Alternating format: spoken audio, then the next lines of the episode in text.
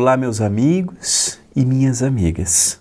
Que a doce e suave paz de Jesus nos envolva, nos ilumine e nos ampare.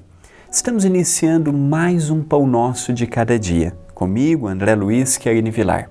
Gratidão à TV A Caminho da Luz e ao Centro Espírita Perdão, Amor e Caridade, o CEPAC, pela oportunidade de mais um dia nos encontrarmos neste singelo projeto. A você que me acompanha, obrigado por estar comigo em mais uma oportunidade. A frase de hoje é de Paulo aos Romanos. Mas nós, que somos fortes, devemos suportar as fraquezas dos fracos e não agradar a nós mesmos. Paulo aos Romanos, capítulo 15, versículo 1.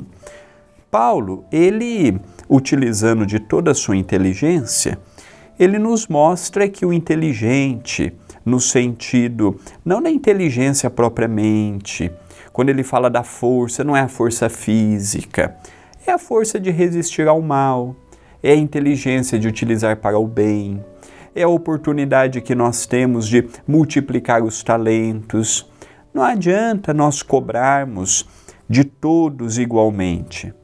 Há pessoas que produzirão mais, há pessoas que produzirão menos. Há pessoas que têm uma resistência maior ao mal, há pessoas que têm uma resistência menor, e é esse o convite de Paulo de hoje. Se nós temos em casa, no trabalho, no centro espírita, na nossa vida de algum modo, alguma dessas pessoas que parece que não entende, não compreende, não aceita. São com essas pessoas que nós precisamos ter mais compaixão. São com essas pessoas que nós precisamos ter mais amor. São com essas pessoas que nós precisamos ter mais caridade. Não adianta eu apenas me dedicar àqueles que pensam igualmente, igual a mim. Não adianta eu me dedicar apenas àqueles que vivem no mesmo meio em que eu vivo. São os opostos que nos fazem crescer. E são os opostos que mais precisam do nosso olhar de compaixão. Então, aquele que nós damos o título de filho difícil, esposa difícil, marido difícil.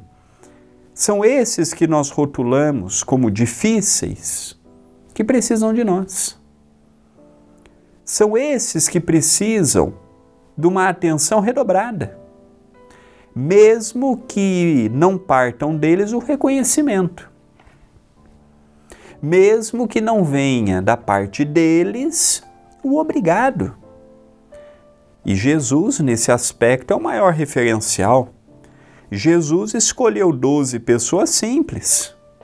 Jesus sabia da traição dos apóstolos, Jesus sabia da negação dos apóstolos, Jesus sabia dos conflitos e dos interesses menores dos apóstolos.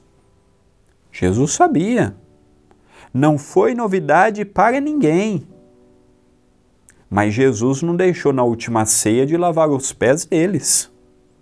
Jesus não deixou de olhar para Judas com compaixão, de olhar para Pedro com compaixão, de olhar para os apóstolos, os discípulos e os seus seguidores com compaixão. Mesmo sendo traído, vendido, negado, mesmo sofrendo o que sofreu, ele esteve firme, corajoso. E é o convite que hoje o Pão Nosso nos transmite. Esta é uma mensagem de reflexão. Pensemos nisto, mas pensemos agora.